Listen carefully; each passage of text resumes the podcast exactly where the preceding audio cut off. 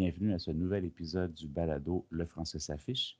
Aujourd'hui, nous discutons avec Véronique Fauché, professeure de littérature et de français et Franc au Cégep Saint-Jean-sur-Richelieu. Nous allons discuter avec elle du plan F, qui est un outil qu'ils viennent de créer et de mettre en ligne euh, dans les, dans les derniers mois. Alors, Véronique Fauché, pouvez-vous nous parler du plan F? Qu'est-ce que ce projet? Oui, bonjour euh, Jean-Sébastien. Euh, merci de l'invitation. Alors euh, oui, le plan F, en fait, a été lancé il y a quelques semaines. Ça consiste en fait à regrouper tous les outils qu'on voulait mettre à la disposition des membres du personnel.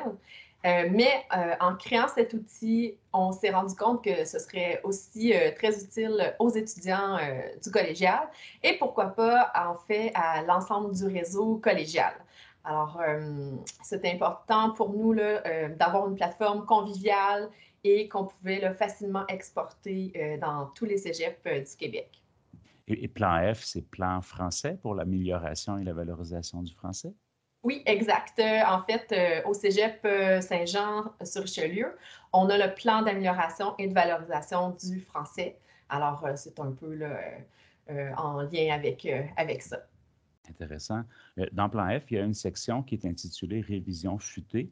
Euh, dans cette section, vous présentez les dictionnaires comme le Robert, le Larousse, le multidictionnaire. Vous parlez aussi de Usito et du Grand Dictionnaire terminologique, ainsi que de sites comme la Banque de dépannage linguistique, la BDL et Termium Plus. Pourquoi est-ce important de bien connaître ces ouvrages de référence et ces dictionnaires quand on écrit? Et quelles sont les différences entre un dictionnaire et un autre? Selon mon expérience de prof, euh, ce que j'ai observé euh, depuis euh, que j'enseigne, en fait le français, la littérature aussi, c'est que les étudiants arrivent au cégep, connaissent dans le fond le petit Robert, connaissent les outils de façon générale, les outils là, qui traînent un peu partout, comme c'est ça, le, le, petit Robert, le Larousse, etc. Mais euh, ce que j'ai observé, c'est euh, au-delà de cette connaissance de l'objet, il n'y a pas euh, une connaissance de l'utilisation de ces outils. Alors, le but, c'est vraiment de, je crois, au cégep, de rendre les étudiants autonomes dans l'utilisation de ces outils-là. Alors, par exemple, lorsque j'ai un, souci ou je suis devant un problème de français, Bien, il faut que je sache vers quel outil je dois me tourner pour euh, résoudre mon problème. Euh, alors, c'est vraiment ce que j'ai remarqué, que les étudiants euh, avaient, du mal à distinguer les différents outils et aussi quand les utiliser. et on travaille aussi auprès du personnel et c'est un constat aussi, en fait, partout, je dirais. Alors, c'est ça. Euh, avant qu'on ait Antidote là, partout dans notre parc informatique au cégep, on se promenait avec cette trousse d'outils euh, qu'on appelait la révision futée et on donnait euh, des ateliers dans les cours des différents programmes pour valoriser, dans le fond, ces outils et pour enseigner comment les utiliser. Alors voilà, ça c'est une chose. Et il y a une autre partie à ta question qui est c'est quoi la différence entre les différents outils? Donc, c'est sûr que si je veux trouver, par exemple, l'orthographe d'un mot, ben, je vais me tourner vers euh, le petit Robert. Euh, si je veux sa définition complète, c'est ou ses définitions complètes, hein, parce qu'un mot a souvent plusieurs définitions, euh, je vais me tourner vers le petit Robert. Toutefois, si je suis devant un mot où je ne suis pas certaine de pouvoir l'utiliser, par exemple un anglicisme, le, prenons bon, le, fameux canceller, eh bien, ce, mot-là, je, ne le trouverai pas dans le petit Robert. Toutefois, si je me tourne vers le multidictionnaire ou alors même la BDL, donc euh, la Banque de dépannage linguistique de l'Office québécois de la langue française, bien, je peux euh, trouver ce mot-là dans le dictionnaire ou dans la fenêtre de recherche de, la BDL et euh, ben, je vais trouver une réponse à ma question. Alors, on va me dire, euh, ben non, canceller, attention, c'est un anglicisme utilisé au Québec. On va plutôt préférer euh, utiliser annuler. Alors, voilà. Alors, selon le souci devant lequel je me trouve en français, ben, il y a différentes avenues, différents outils vers lesquels je peux me tourner. Et d'où D'où le fait de, rendre autonome, dans le fond, euh, euh, le rédacteur euh, dans, sa, pratique d'écriture. Mhm. Et donc, lorsqu'on écrit, c'est normal de se tourner vers les dictionnaires. non seulement c'est normal, mais c'est sain et il faut douter des mots qu'on est en train d'écrire. Et si on a, si on doute un millième de seconde à savoir est-ce qu'il y a un F ou deux F ou un L ou deux L, il faut aller vérifier. Vous êtes d'accord? Oui, tout à fait d'accord. C'est ce que je dis euh, autant euh, aux membres du personnel dans, les formations que je donne qu'aux étudiants. Alors, le doute, c'est vraiment la, façon euh, d'écrire. Plus je doute, plus je vais aller vérifier dans le dictionnaire ou autre, dans un autre outil, et plus je vais, je vais apprendre, hein, parce que c'est perfectible, la langue on, a l'impression parfois qu'un prof de français euh, devrait connaître tout le dictionnaire en entier, mais sachez qu'on va souvent consulter nos outils justement euh, pour valider, euh, pour apprendre, etc. Donc oui, le doute, c'est la, c'est, la clé vraiment. Hein. Il faudrait déconstruire cette idée reçue que l'on peut écrire efficacement et correctement sans consulter ces outils. Donc, il faudrait toujours avoir nos outils avec nous. Exact. Oui, c'est pour ça que les outils numériques sont vraiment fantastiques. Euh, alors, euh, eh ben, la révision futée, c'est exactement le but. Euh, c'est de mettre tous les outils qui sont vraiment super utiles à, la portée de la main en un seul clic. Dans le fond, on retrouve tous ces outils-là qui sont absolument gratuits en ligne, accessibles. alors, alors maintenant, il n'y a plus de raison de, faire des erreurs parce que c'est vraiment à la portée euh, de la main. Il y a même des dictionnaires comme le, Grand Dictionnaire terminologique ou des sites comme Termium Plus où on peut retrouver des termes très, très spécialisés, donc propres au vocabulaire disciplinaire. Un des avantages aussi d'avoir des, références numériques, d'avoir des références web comme la BDL, c'est que c'est gratuit. Euh, mais il y a aussi le logiciel Antidote, logiciel qui fait couler beaucoup d'encre.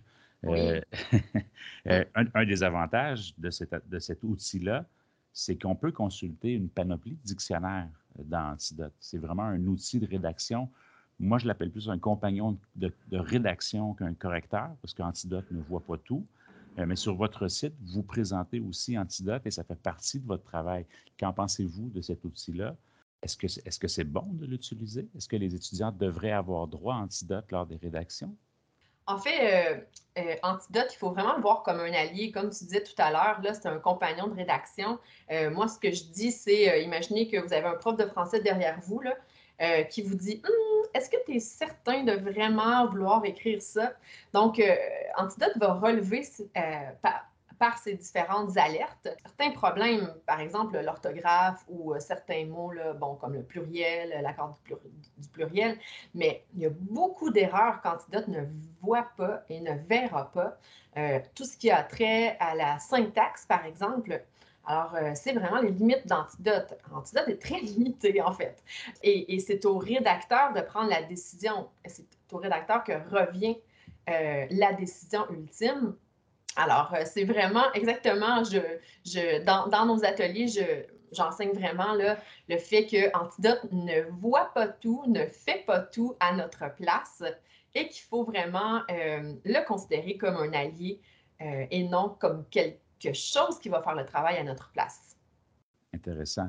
Et donc, est-ce que les étudiants devraient avoir droit à Antidote lors de l'épreuve uniforme de français, par exemple? C'est un sujet qui a fait beaucoup couler beaucoup d'encre dans les journaux. Honnêtement, je pense que Antidote a sa place tout à fait au collégial. Pour moi, c'est clair. Ça fait euh, plus d'une dizaine d'années que je travaille avec cette machine et euh, je crois que si ça fait couler autant d'encre, je pense qu'il y a une méconnaissance en fait de cet outil euh, parce que on peut beaucoup apprendre avec cette machine-là. Alors, comme on, le disait tout à l'heure, Antidote va relever certaines choses, va poser des questions. Et au début de, l'entrevue, Jean-Sébastien, on parlait du doute. Alors, Antidote va nous faire douter là où euh, on ne douterait peut-être pas assez. Euh, et quand on doute, ben là, il faudra chercher l'information dans Antidote, donc dans la grammaire d'Antidote, dans les dictionnaires d'Antidote, dans, les, dans le dictionnaire de synonymes, par exemple, ou de co-occurrence. Alors, comment s'écrit euh, ce verbe-ci? Avec quelle préposition euh, je vais euh, l'intégrer dans ma phrase? Alors, je peux aller voir les exemples que, que va, va me proposer Antidote, Mais effectivement, donc un, il faut le voir, il faut l'envisager vraiment comme un outil d'apprentissage. Et quand on connaît bien Antidote, ben, on, on voit tout le potentiel d'amélioration qu'un étudiant ou qu'un professionnel peut avoir avec euh, l'utilisation d'Antidote. Donc, je, je, pense vraiment que euh, Antidote a sa place et que peut-être que c'est le lieu euh, idéal pour apprendre à bien utiliser Antidote au collégial. Pourquoi? Parce qu'après, on s'en va sur le marché du travail et c'est un outil qu'on va amener avec nous dans nos, dans nos milieux professionnels ou alors dans les études universitaires. Alors, je, je et, au travail et à l'université, évidemment qu'on a, on, fait tout à l'ordinateur, avec Internet, avec euh, nos outils. Alors oui, je suis euh, tout à fait convaincue que euh, Candidote a sa place et je travaille pour que Antidote prenne de plus en plus de place au collégial. Maintenant, la question est de savoir si Antidote devrait être utilisé à l'épreuve uniforme. C'est une question à double tranchant. Euh, oui, je pense que l'épreuve uniforme devrait se faire euh, de façon euh, numérique avec l'aide d'antidote. Maintenant, si c'est le cas, je pense qu'on devrait revoir la grille d'évaluation de l'épreuve. Voilà, alors c'est ma, ma, position sur la question. pourquoi? Parce que Antidote va, voir, va relever beaucoup d'erreurs d'orthographe. Donc, est-ce que c'est vraiment euh, est-ce qu'on veut vraiment qu'un étudiant connaisse l'orthographe ou alors on veut qu'il euh, passe moins de temps à chercher dans le dictionnaire si orthographe va prendre un H ou pas, et de se pencher davantage sur la syntaxe, sur la façon dont il va euh, énoncer sa pensée. Qu'est-ce qu'on veut exactement? Qu'est-ce qui est le plus important? Donc, pour moi, euh, c'est plus important que, l'étudiant apprenne à écrire correctement des phrases et à faire des phrases bien structurées, qu'il passe plus de temps là-dessus quand il relève ses, ses erreurs d'orthographe et euh, que le message qu'il veut passer euh, soit vraiment plus fluide, clair, concis voilà. Donc, euh, mais à ce moment-là, il faudra changer euh, les critères d'évaluation de l'épreuve parce que euh, non, on ne veut pas niveler vers le bas, mais plutôt les amener à, vraiment à un autre niveau d'écriture et donc de pensée, hein, parce que tout ce qui est clair dans notre esprit devrait bien s'écrire. Alors, euh, voilà, ah, c'est ma position. Je sais que c'est un peu euh, euh, épineux comme question, mais je suis vraiment là, pour l'utilisation d'antidote. Mm-hmm. Mais c'est important que les étudiants et les étudiantes soient capables de formuler leurs pensées et d'élaborer leurs pensées et d'aller en profondeur dans les différents sujets, d'être capable de débattre de certains sujets, de certains enjeux. Tout à fait. Euh, pour aider à cela, justement, dans votre site, vous avez aussi une section qui s'intitule Intersection outils par programme, qui a été réalisée grâce à la contribution financière de l'OQLF, euh, où on retrouve par programme donc des ressources disciplinaires, des vocabulaires disciplinaires et des stratégies de rédaction qui sont propres aux différentes disciplines. Parce que maîtriser le français, c'est aussi maîtriser le vocabulaire d'une discipline. Quand on va voir un médecin, on ne veut pas qu'il nous diagnostique une patente. On veut qu'il pose un regard sur euh, notre situation et, qu'il soit capable de nous expliquer, qu'il soit capable de nous vulgariser le diagnostic qu'il est en train de poser. Euh, c'est aussi d'être capable d'avoir des stratégies de rédaction par rapport aux écrits disciplinaires. Donc, est-ce que vous pouvez nous parler de ce volet du projet? Oui. Alors, euh, intersection, c'est vraiment un, On voulait mettre dans, les mains des enseignants des différentes disciplines, par exemple gestion de commerce, administration, etc., des outils qui euh, concernent vraiment leur discipline. Alors, c'est sûr que quand on se promène d'une discipline à l'autre, on n'utilisera pas le même vocabulaire.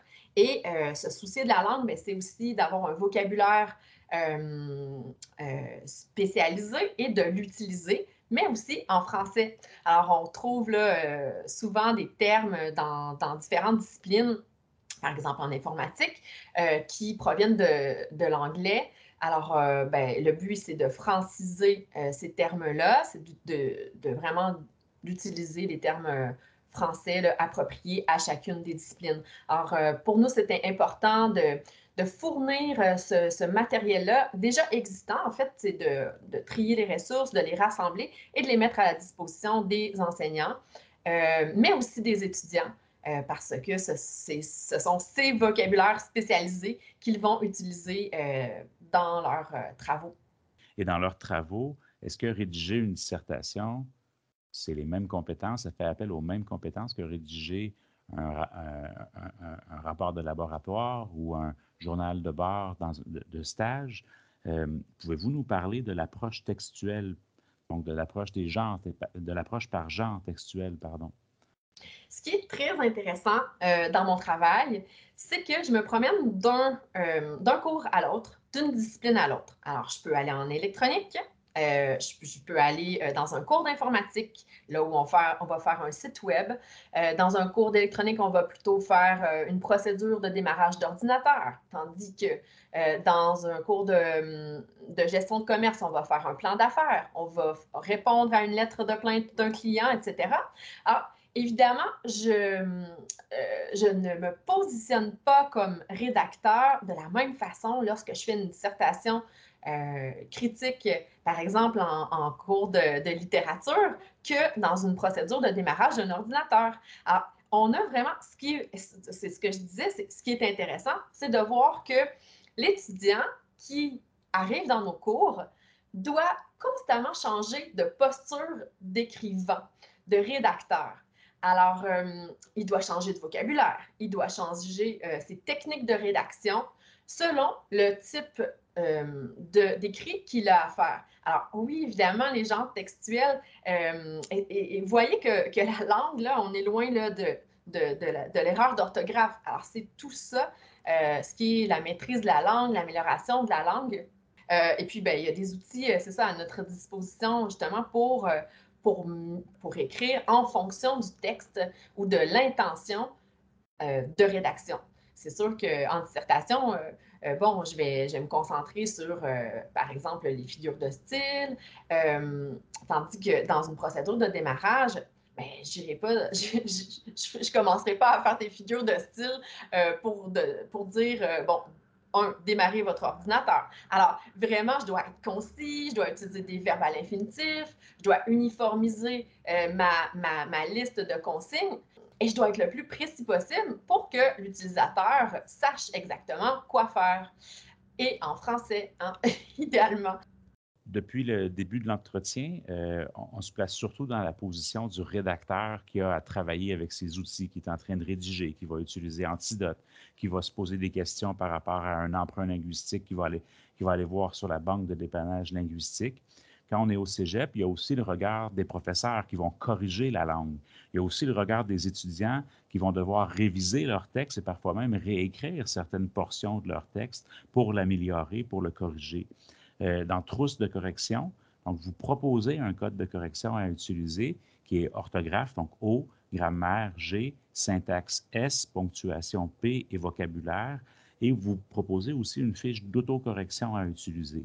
Pourquoi utiliser des codes de correction euh, lorsque l'on corrige? Et en quoi l'autocorrection est-elle une méthode efficace? Comment les étudiants vont-ils utiliser les, fameuses lettres? Euh, par exemple, si on a une copie qui a 40 O, 30 G, 20, S, donc ce n'est pas, pas, une très bonne copie, mais qu'est-ce que l'étudiant va faire avec ça? L'utilité du code de correction, c'est vraiment de montrer à l'étudiant euh, les aspects sur lesquels euh, il doit travailler davantage. Alors, euh, c'est vraiment euh, l'utilité du code. Alors, si j'ai plus de S que de O, eh bien, je vais savoir que c'est vraiment ma syntaxe que je dois travailler plutôt que l'orthographe, finalement. Alors, c'est vraiment de diagnostiquer les erreurs, les différents types d'erreurs d'un étudiant. Alors, euh, ça va, ça, ça va l'aiguiller euh, dans sa, poursuite d'amélioration euh, du français. aussi, bien, évidemment, ça peut servir aux profs. Donc, c'est sûr que un prof de français va certainement détailler, vouloir détailler ce code d'erreur, qui est somme toute assez simple. D'ailleurs, c'est tiré du, site du CCTMD, hein, je n'ai rien inventé, mais pour un prof d'une discipline spécialisée, ben, ça peut être intéressant de voir justement ce qu'il doit corriger qu'il doit tenter de repérer dans la copie de l'étudiant. Et grâce à ces codes, grâce à, la, rétroaction des professeurs, euh, les rédacteurs, les étudiants peuvent apprendre à mieux se connaître parce que souvent, lorsqu'on écrit, on est porté à faire le même genre de faute, à faire le même type de faute d'une rédaction à une autre. Donc, le mieux on se connaît, le plus efficace on peut être pour se corriger par la suite. C'est vraiment l'utilité des codes, c'est-à-dire que, euh, ben, en fait, Antidote fait aussi hein, ce repérage-là, là, parce qu'il y a des prismes d'Antidote. Évidemment, on ne va pas faire confiance euh, tout à fait, totalement, comme on l'a dit plus tôt, Antidote pour ça. Euh, il fait un débroussaillage très rapide, mais c'est sûr que lorsque une copie d'étudiant d'un prof de français peut avoir vraiment l'heure juste sur sa maîtrise du français avec les codes. Et une fois que les codes sont repérés, bien là, il sait exactement ce qu'il doit travailler. Est-ce que c'est l'accord du participe passé, par exemple, euh, avec euh, l'auxiliaire être ou avec l'auxiliaire avoir? Donc, on peut aller vraiment dans la précision. Et euh, une fois qu'on résout nos, lacunes les plus importantes, eh bien, ben, c'est déjà un grand pas de fait. Puis, on peut s'attarder à autre chose, euh, par exemple, je ne sais pas moi, le style, donc euh, les répétitions, etc. Est-ce que je fais... Euh, parce que oui, comme tu le disais tout à l'heure, on a vraiment fait toujours les mêmes types d'erreurs. C'est à ça que, que, servent les fameux codes de correction. Intéressant. Et lorsque les étudiants et les étudiantes veulent s'améliorer, bon, ils peuvent poser des questions à leurs professeurs, mais ils peuvent aussi fréquenter le CAF, Mm-hmm. Euh, et euh, au Cégep Saint-Jean, vous avez le CAF virtuel et vous avez le CAF euh, réel, entre guillemets. donc, j'imagine que le CAF virtuel a été créé dans la foulée de la pandémie. donc, quelle aide les étudiants et les étudiantes peuvent-ils et peuvent-elles aller chercher au CAF? Oui, alors ben, les, avantages de cette pandémie, hein, il y en a quand même. c'est le service que le Centre d'aide euh, piloté par euh, Caroline Payan euh, chez nous, a mis sur pied. C'est un, un CAF virtuel. Donc, si l'étudiant est en train de faire son travail, qu'il a une question à poser de façon ponctuelle, il peut joindre virtuellement le centre d'aide et parler à quelqu'un qui va l'aider à résoudre son problème. sinon, bien sûr, il y a toujours le tutorat par les pairs qui est offert également euh, par le centre d'aide en français. Alors, c'est sûr qu'un étudiant qui, est au cégep et qui a beaucoup d'erreurs, euh, il peut vraiment facilement euh, trouver des services adaptés pour lui. Donc, un étudiant qui veut s'améliorer peut aller au centre d'aide, mais il peut aussi visiter votre site Web et plus particulièrement la section intitulée Parcours.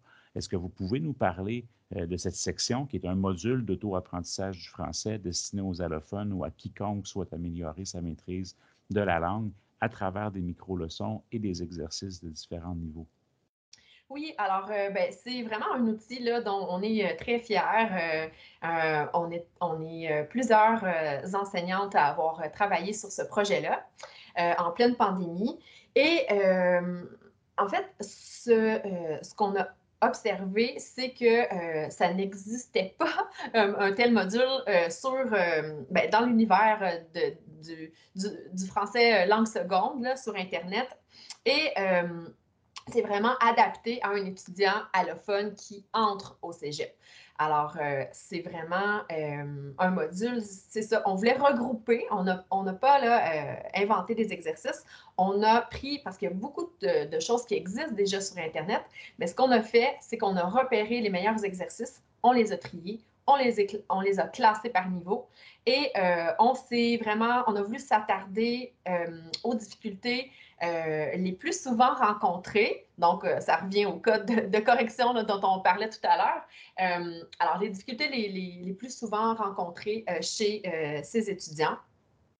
Alors, on a toute une démarche de, de, leçons, d'explications, de tableaux, de vidéos qu'on peut consulter avant d'aller faire les exercices du premier niveau. et on a aussi choisi des exercices où il y a une rétroaction, c'est-à-dire que l'étudiant peut tout de suite savoir s'il a réussi l'exercice ou non. Euh, euh, et, voilà, donc deux niveaux d'exercice. Puis ensuite, il y a une portion là, euh, évaluation où il peut aller tester ses connaissances et puis voir comment il se positionne par rapport à sa maîtrise de, de, chacune des connaissances qui sont dans le module. Mais oui, ce module-là est destiné aux allophones, mais il y a tout à fait des sections qui conviennent à des à des, euh, francophones de langue maternelle. Je pense à la section ponctuation, par exemple. Et, euh, voilà, donc c'est sûr que c'est aussi là, un, un, module qui va gagner à, à être bonifié aussi. Donc, les étudiants, s'ils veulent s'améliorer, peuvent poser des questions à leurs professeurs, peuvent aller faire des exercices au CAF ou en ligne. Donc, ils ont plusieurs ressources à, leur disposition, ils ont plusieurs outils à leur disposition s'ils veulent s'améliorer en français. Euh, sur votre site, dans Plan F, il y a également une section intitulée Rédaction épicène où vous expliquez comment écrire épicène et vous mettez aussi un lien maintenant à une auto-formation en ligne proposée par l'OQLF pour en arriver à respecter les genres à l'écrit. Donc, pour assurer une visibilité, égale aux hommes et aux femmes. Pouvez-vous nous parler de la rédaction épicène? Pourquoi est-ce important? Et est-ce qu'au Cégep de Saint-Jean-sur-Richelieu, vous avez adopté euh, les recommandations de l'OQLF à cet égard? Alors, euh, au Cégep euh, Saint-Jean-sur-Richelieu, euh, ça fait environ une dizaine d'années qu'on utilise ou qu'on privilégie l'écriture épicène, notamment avec l'utilisation des doublets. dans, les, dans les formulaires, dans toutes les communications au cégep. c'est ce qu'on privilégiait vraiment là, avec la collaboration de la direction des communications, bien entendu. Et on s'est rendu compte que euh, avec cet usage des doublets, euh, parfois ça pouvait être un peu euh, lourd dans l'écriture. Bien qu'il existe plusieurs petits trucs pour alléger la rédaction épicène, des reformulations et tout, ce qu'on voulait, c'est vraiment que la représentation du féminin ressorte dans nos communications. Hein. on est une institution d'enseignement supérieur. Je pense qu'on on se doit de donner l'exemple. Et euh, en fait, on a euh, l'automne dernier, avec toujours euh, les communications, on a simplifié notre façon d'utiliser la rédaction épicène. Donc, plutôt que d'utiliser toujours les doublets, on a on s'est un peu positionné là, en utilisant le point final. Alors, par exemple, on va écrire les étudiants, étudiants ANT, point, on ajoute la version féminine et on ajoute la version plurielle. Alors, euh, voilà. Alors, c'est comme ça qu'on fait. Bien sûr, quand, euh, il y a plusieurs lettres là à changer, donc euh, créatif, créative, on n'utilisera pas cette, cette méthode, cette espèce de petit raccourci, mais ça, ça s'applique là à plusieurs, plusieurs mots féminins et masculins qu'on peut très bien et facilement utiliser afin que, bien sûr, les deux les deux sexes soient euh, représentés. C'est intéressant de voir euh, par rapport à tout ça à quel point la langue est vivante. Exact. Ça bouge toujours. Pourquoi le français, justement, est-il important lorsque l'on étudie et dans la vie en général, selon vous? Dans la vie en général, le français, euh, la façon dont on s'exprime, c'est aussi la façon dont, on se présente au monde. Alors, euh, je pense que c'est une question que je pose euh, toujours à mes étudiants. Quelle est la place que le français occupe dans votre vie? Et d'ailleurs, il n'y a, pas très longtemps, j'ai posé cette question-là et tout le temps, on, voit les éléments, premièrement, de fierté qui ressortent, la fierté de la langue française au Québec, mais aussi c'est vraiment une question d'identité, la langue. Alors, c'est ma vision du, euh, du français qui, qui, bouge toujours. C'est une langue vivante. Euh, voilà. Pour terminer, quel conseil donneriez-vous aux étudiants et aux étudiantes qui viennent d'arriver au cégep, qui commencent leurs études? Je pense que le cégep, c'est un lieu, euh, parfait ou idéal pour vraiment régler les, petites broutilles là, qui, traînent en, travers de notre langue, justement. Euh, pourquoi? Parce que, bon, il y a le centre d'aide en français, il y a des profs qui sont là vraiment pour nous aiguiller, pour nous accompagner.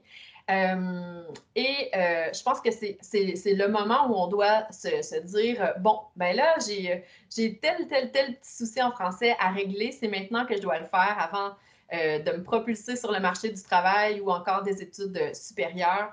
Bien sûr, on voudrait voir arriver les étudiants là, écrire parfaitement, s'exprimer parfaitement, mais euh, la réalité est tout autre. Et puis, euh, comme c'est un objet perfectible, euh, la, langue, ben, je pense que le cégep, c'est vraiment un, endroit approprié. Donc, je leur donnerais comme conseil de, de, se tourner vers les outils euh, l'apprentissage euh, et l'utilisation de, ces divers outils-là pour euh, devenir efficace et autonome dans la rédaction et la révision de texte.